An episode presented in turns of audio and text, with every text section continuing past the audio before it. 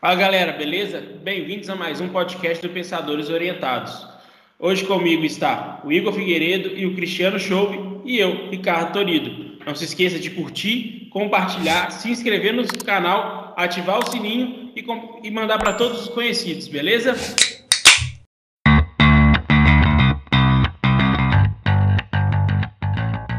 Galera, hoje nós vamos falar da MP 984/2020. No dia 18 de junho de 2020, o presidente Jair Bolsonaro publicou a MP 984 de 2020 sobre direitos de transmissão e duração do contrato de trabalho de atletas durante a pandemia do Covid-19. Essa MP muda o formato de venda de direitos de transmissões esportivas no Brasil. Pelo novo texto, o time mandante da partida passa a ter o direito independente dos acordos assinados pela equipe adversária. Antes da medida provisória, o direito de arena pertencia às duas equipes em campo. Era o que limitava, por exemplo, a transmissão do Brasileirão pelo Esporte TV e pelo Esporte Interativo. Com os dois direitos divididos entre as equipes, as emissoras só poderiam exibir os jogos quando os dois participantes tinham o mesmo parceiro de mídia. Com o MP, isso não será mais necessário. Porém, essa MP ela abrange muitos outros aspectos que somente essa questão de direito de transmissão que é o que ficou mais em foque na mídia. Mas a gente vai dar uma explanação muito sobre isso, falar um pouquinho desde a construção do MP até como ela está sendo aplicada. Não é não, Cris? É isso aí, Ricardo. Boa noite, boa noite para todos aí que estão ouvindo aí o nosso, o nosso podcast e nos vendo aí no YouTube. É, essa MP, ela é muito polêmica. Nossa, já deu muito aí pano para manga, muitos programas seja de, de esportes ou não, estão falando aí dela, né? Porque, afinal de contas, ela muda muito a, a regra do jogo, né? E eu quero chamar a atenção aqui como que essa MP foi lançada, né? Pelo menos, principalmente o contexto, né? Que ela surge. Então, ela surge no contexto que, uh, a partir, em princípio, de um contato de, do, do presidente do Flamengo, Landim, com o Jair Bolsonaro. Então, a partir disso, deu-se essa, essa MP. Mas vamos lá. É, inclusive, muitos falaram que antes é que era chamado de MP do Flamengo, né? Porque surgiu daí, né? Mas, bom, mas é importante a gente falar o seguinte, que ela surge no momento que o Bolsonaro, né, ele está sendo muito atacado pela mídia, jornais, enfim, e pela Globo não é diferente, né? Então, ele edita uma MP que muda as regras do direito de, de transmissão, que até então a Globo era praticamente hegemônica aqui no Brasil, né? Então, em princípio, muita gente viu como uma, uma um pouco revanchismo aí do Bolsonaro editando essa MP para prejudicar principalmente a Globo, né? Mas tem muita coisa aí por trás ainda que a gente vai debater uh, sobre essa repercussão para o futebol, de fato, mas esse contexto político ele é muito interessante, porque, afinal de contas, foi o que chamou atenção no primeiro momento. Né? Uh, o debate, de fato, se, se seria bom ou não para os clubes, isso ficou secundário, né? Então, o primeiro a ser falado foi justamente desse revanchismo, sobre como que isso prejudicaria a Globo, como que o Bolsonaro fez isso simplesmente para prejudicar a TV Globo. É, isso, isso, isso foi muito interessante, foi muito falado, né? É, ô Igor, você, viu o pessoal falando também dessa parte de, de revanchismo? Não, demais. É, assim, a gente observa que é uma forma dele contra-atacar, né? Então, ele que tem sido, de, né, pela análise dele, está sofrendo ataques por parte dessa, dessa mídia é, oposicionista, vamos dizer assim, né, que não apoia ele de forma alguma, porque tem setores da mídia ali que ele tem mais familiaridade, tem um apoio maior, e a Globo realmente é inimiga do governo e vice-versa. Então, certamente é um revanchismo que ele usa uma bandeira do liberalismo de querer assim ampliar essa, essa questão que a gente né, vai aprofundar um pouco mais da MP e se a gente considera avanços ou desavanços, e a gente vai poder falar um pouco. Mas essa parte política é, certamente ela é direcionada por isso mesmo, pela Globo ser a maior detentora de transmissão esportiva do país. E certamente é, a gente tem que lembrar que é uma medida provisória. Então, a medida provisória, o governo federal é, ele chancela, mas aí precisa ir para o Congresso para poder é, otorgar isso. Então, a gente ainda tem uma discussão que vai começar a ser é, feita com base naquele, naquele, nessa medida provisória, que, digamos, é um projeto de lei feito pelo Executivo, mas se não passar pelo Legislativo e ter aprovação, ela cai por terra. Então, tem aí 120 dias, né? Que se eu não me engano são um total da MP, é 60, prorrogáveis por mais 60. Então a gente tem até o final do ano para saber. Então eu imagino que os bastidores em Brasília, o lobby vai comer solto. Vai ser pela parte dos times de futebol e pela parte da Globo e companhia. Então ali vai ser uma briga ferrenha para quem vai conseguir é, ganhar isso daí, essa, essa queda de braço como diz o outro, cenas para os próximos capítulos, né? Já que a gente está falando de televisão, mas que vai começar a aparecer né, no noticiário, coisas, discussões, certamente é, próximo aí, depois que passar essas outras agendas do Congresso, isso daí certamente é a, a próxima pauta em discussão. É, como o Cris falou, é, a Globo era a maior detetora de direito dos jogos. Né? Só para o pessoal entender um pouquinho, é, alguns anos atrás tinha o Clube dos 13, onde eram negociados os clubes todos juntos a questão de contrato de imagem. A partir do momento da dissolução do Clube dos 13, é, cada clube negociava sozinho. Com isso, é, a Globo ela correu atrás do direito de imagem desses clubes para a TV, TV aberta e para direitos de internet, onde ela praticamente ganhou todos. E para a TV fechada, ela concorreu com a Turner, a Turner é a dona da TNT, CNN, HBO, Adult Swim, por aí. Então, hoje a Globo ela detinha praticamente todo o mercado. Não, detinha todo o mercado, praticamente não, ela detinha todo o mercado. Tanto na área da internet, da área de stream, quanto na área de TV aberta. Na área da TV fechada, ela ainda tinha uma concorrência com a Turner. E agora ela agora acabou com isso. É, a Globo está até ameaçando entrar na justiça para poder tentar acabar com isso, porque perante a CBF, porque ela tem um contrato com alguns órgãos, por exemplo, ela tem um contrato com a, o Campeonato Carioca, com o pessoal da CBF sobre o Campeonato Carioca. Se essa MP continuar, ela perde esse, esse, esse contrato e não sei como é que vai ser. Aí é para cada um, cada, cada clube vai negociar de um jeito. Eu, eu, não, eu não sou tão amante de futebol igual o Cris e o Igor, mas eu gosto também. Eu sou torcedor do Atlético Mineiro, galo doido. Mas eu sei que o Flamengo, quando ele transmitiu o jogo dele, ele teve uma. uma put... um... ganhou muito dinheiro, não foi, Cris? Você que é flamenguista doente. é, o Flamengo fez sim muito dinheiro, mas até menos do que o pessoal imaginava, mas sim, teve, teve um retorno bem interessante.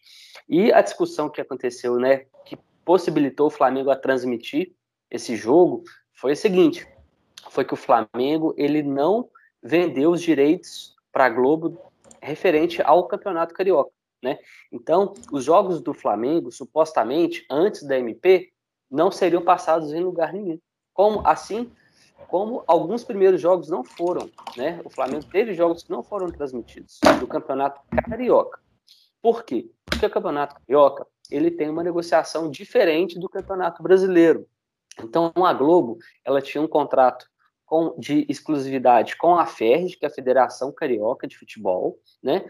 Mas ela, paralelamente também, ela tinha é, que ter o, o, acordo com os clubes, né? E o Flamengo não quis fazer esse acordo com a Globo esse ano, porque achou que o valor que a Globo queria pagar não era o justo, né? Aí é direito do Flamengo, aí tudo bem, né? Mas aí o que aconteceu então foi que alguns jogos do Flamengo não foram passados.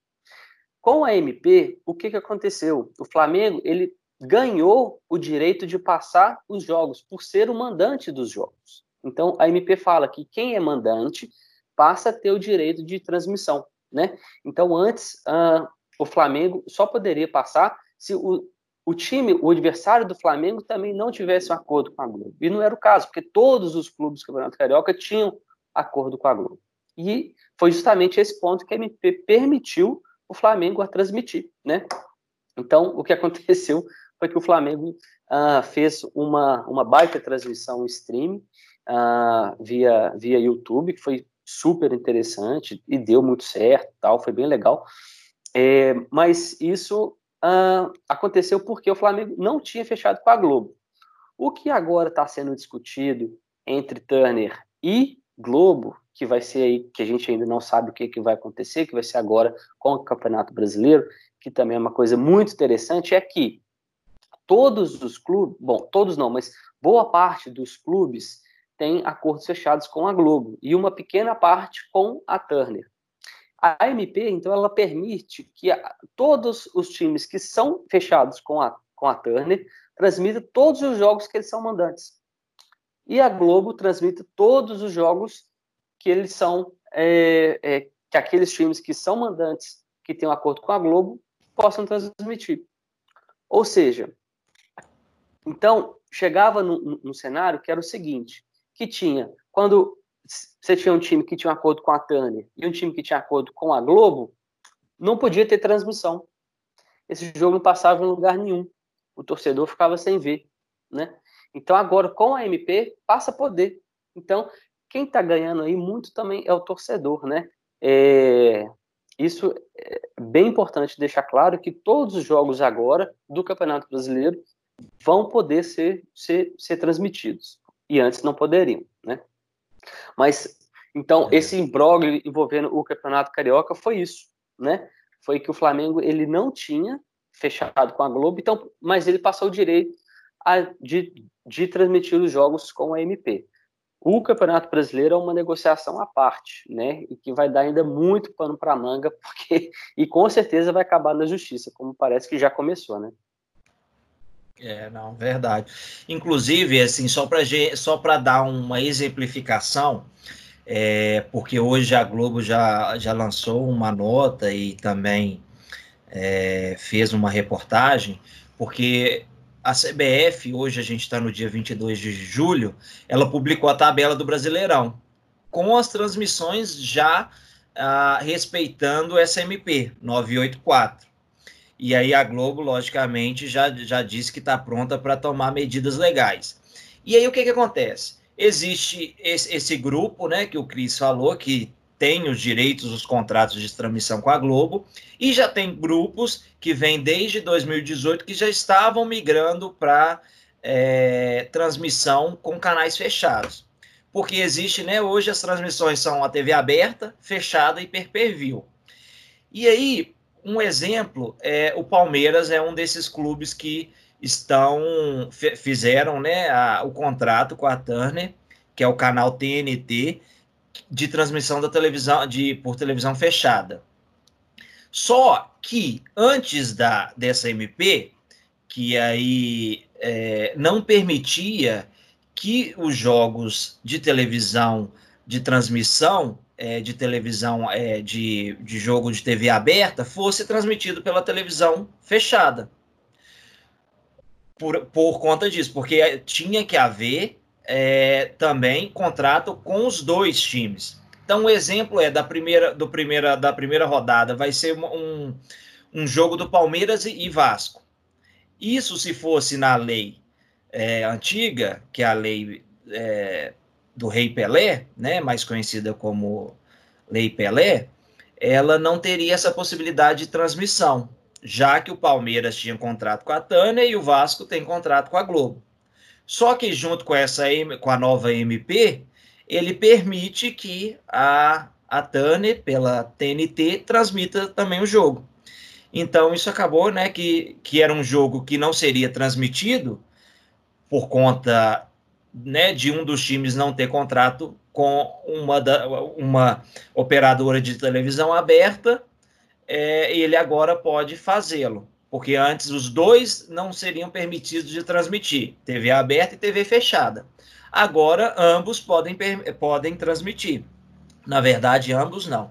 Já que o mandante é o Palmeiras, então quem tem exclusividade, TV fechada. Então ela que vai poder transmitir. Já que neste exemplo e neste caso, o Vasco tem, não é mandante, ele é visitante e o Vasco tem a, a, o seu contrato com a Globo. Então isso deu, digamos, mais liberdade nas transmissões. E a questão é porque a Globo, ela, né, há anos, há décadas, tem o Campeonato Brasileiro como né, o, seu, o seu contrato principal no, no, esporte, no futebol, e aí ó, ela percebe que começa a perder espaço com, com essa nova lei. E que hoje a Globo tem que é até uma relação que eu vou passar aqui, que fala nessa reportagem, os seguintes clubes que detêm contratos de TV aberta, fechada e perpévio com a Globo. São o Atlético Goianiense, Atlético Mineiro, Botafogo, Corinthians, Flamengo, Fluminense, Goiás, Grêmio, São Paulo, Esporte e Vasco. Esses times têm contratos de transmissão para o brasileiro, o Campeonato Brasileiro de 2020. Já a Turner, que entrou como um outro player para fazer a transmissão de, de futebol, detém o contrato com o Atlético Paranaense, Bahia, Ceará, Curitiba, Fortaleza, Internacional, Palmeiras e Santos. O único que não tem contrato firmado até hoje com nenhum dos dois é o Red Bull Bragantino, que está aí é, né, pendente em fechar. Então, de uma certa forma, né, isso daí impacta em várias coisas, porque TV vive de ibope. Então, a Globo, vendo que não vai ter mais esse, essa exclusividade, é, certamente deve entrar na justiça ou algo do tipo. Mas o interessante dessa lei, e aí eu quero falar um pouquinho para a gente, digamos, bater mais essa bola, Cris e Ricardo, é que ela vem alterando a Lei Pelé, né, que é uma, uma mudança que antes chamava de direito de arena que era o dono da casa versus o adversário da partida. Ambos teriam que entrar em acordo para a transmissão. Então a gente já disse aqui que teve essa mudança. Mas não só isso, tem mudanças de, de, de questões trabalhistas e também de questão de patrocínio. É, da questão da, da, trabalhista é que antes o clube ele tinha que ter no mínimo 90 dias de vínculo junto com o atleta. Isso daí, com essa nova MP, ela reduz para 30 dias. E um ponto importante para as emissoras de televisão, que é a questão de patrocínio. Na lei Pelé é, antiga, né, já que a MP que vigora atualmente, ela não poderia vincular sua marca nos uniformes das equipes. Essa MP agora ela muda. É, ela era uma prática proibida e agora ela, ela libera esse, esse tipo de vinculação. É, que as, essas emissoras de rádio, de TV, elas podem sim patrocinar. Então, eu acho que vem alterando exatamente desse, desse revanchismo, desse contra-ataque que a gente comentou aqui no início do podcast, vem para dar oportunidade para as outras emissoras de TV tanto se exibir nacionalmente, porque imagina, hoje você só tem a Globo e a Turner transmitindo, mas o SBT e a Record coloca lá um patrocínio num clube grande. E aí imagina que situação. Como que a Globo ou qualquer outra emissora vai querer patrocinar uma, vai querer, né, participar de uma transmissão que vai estar tá vinculando uma outra emissora de televisão que é concorrente. Então é uma sacada meio que Exatamente para pegar ali aquele, aquele fio da meada e ir direto no peito da, da Globo.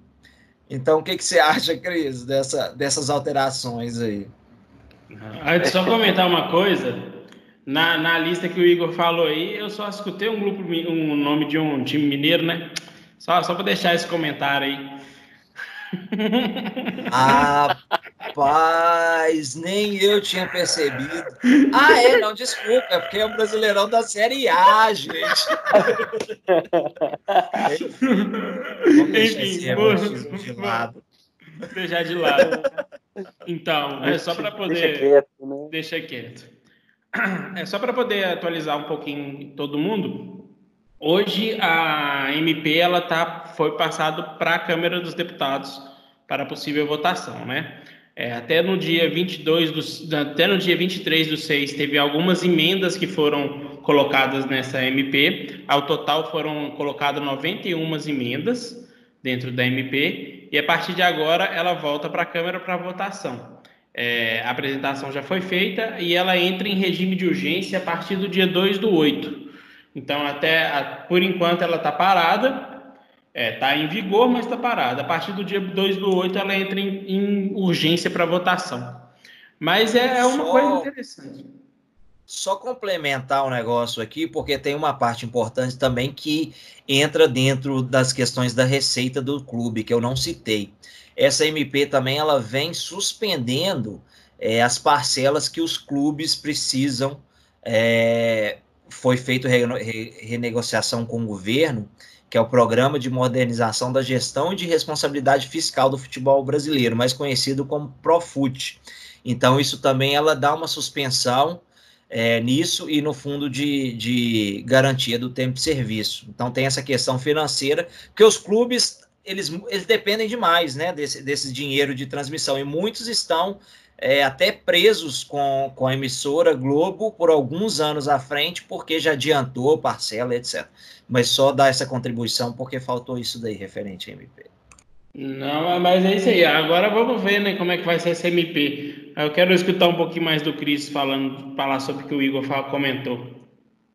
Esse ponto que o Igor colocou sobre a receita, né, é um ponto importantíssimo, porque muitas pessoas falaram que a SMP, na verdade, traria, aumentaria o abismo de diferença entre os principais clubes para, para os clubes menores, né?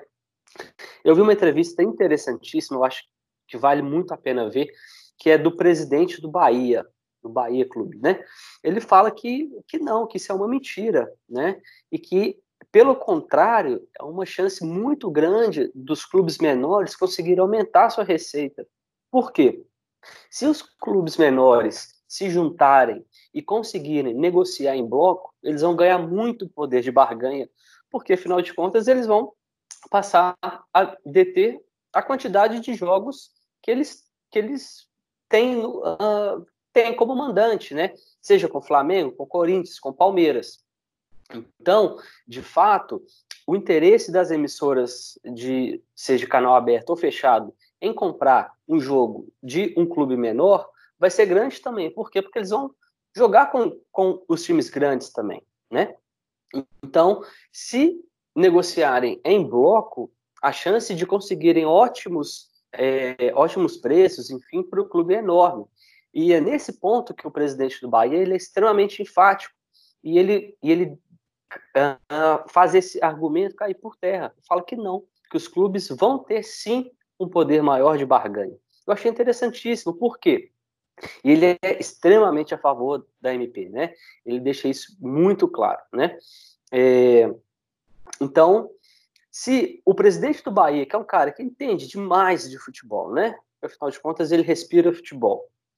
Esse cara, ele é a favor e fala que vai aumentar a receita, como que outras pessoas estão falando que não, que não vai ser, né? Então, uh, a partir dessa entrevista que eu vi dele, me fez pensar uh, por esse lado, porque a, até então eu não tinha pensado assim, né? Mas foi ótimo, porque serviu para ah, mudar um pouquinho o que, eu, o que eu pensava sobre esse assunto.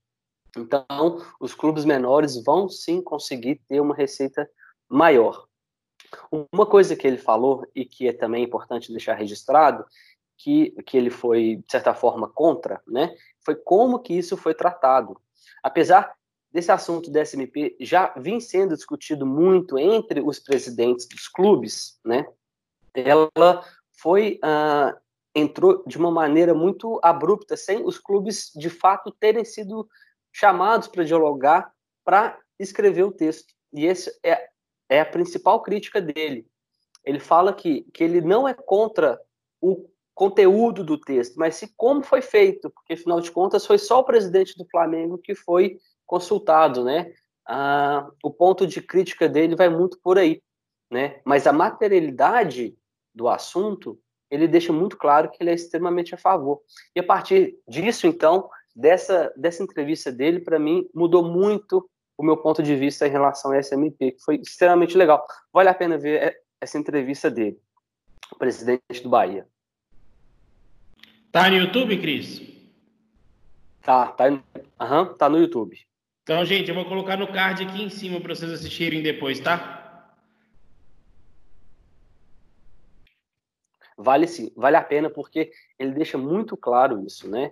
É, também tem uma outra entrevista dele também que eu acho que vale a pena deixar, que ele rebatendo alguns argumentos sobre, uh, sobre a legalidade ou não na questão do jogo do Flamengo passar. Eu acho que é interessante também e vale a pena deixar. Mas o fato é que quem sai ganhando com o SBP, no final das contas, na minha opinião, está muito claro que é o torcedor.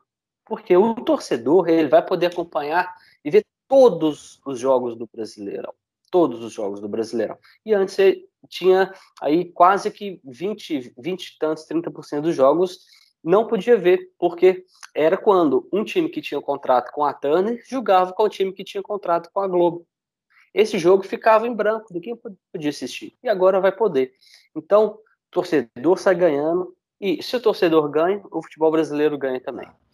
É, não, de fato, realmente eu acho que a MP vem para dar uma democratização.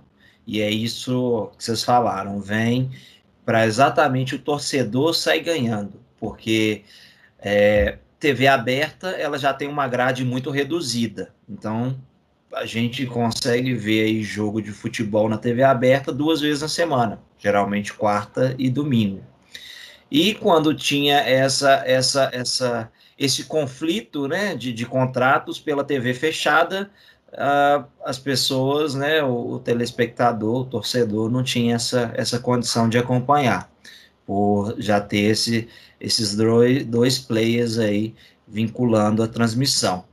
É, então eu acho que é legal, vai ser uma discussão é, mais acirrada.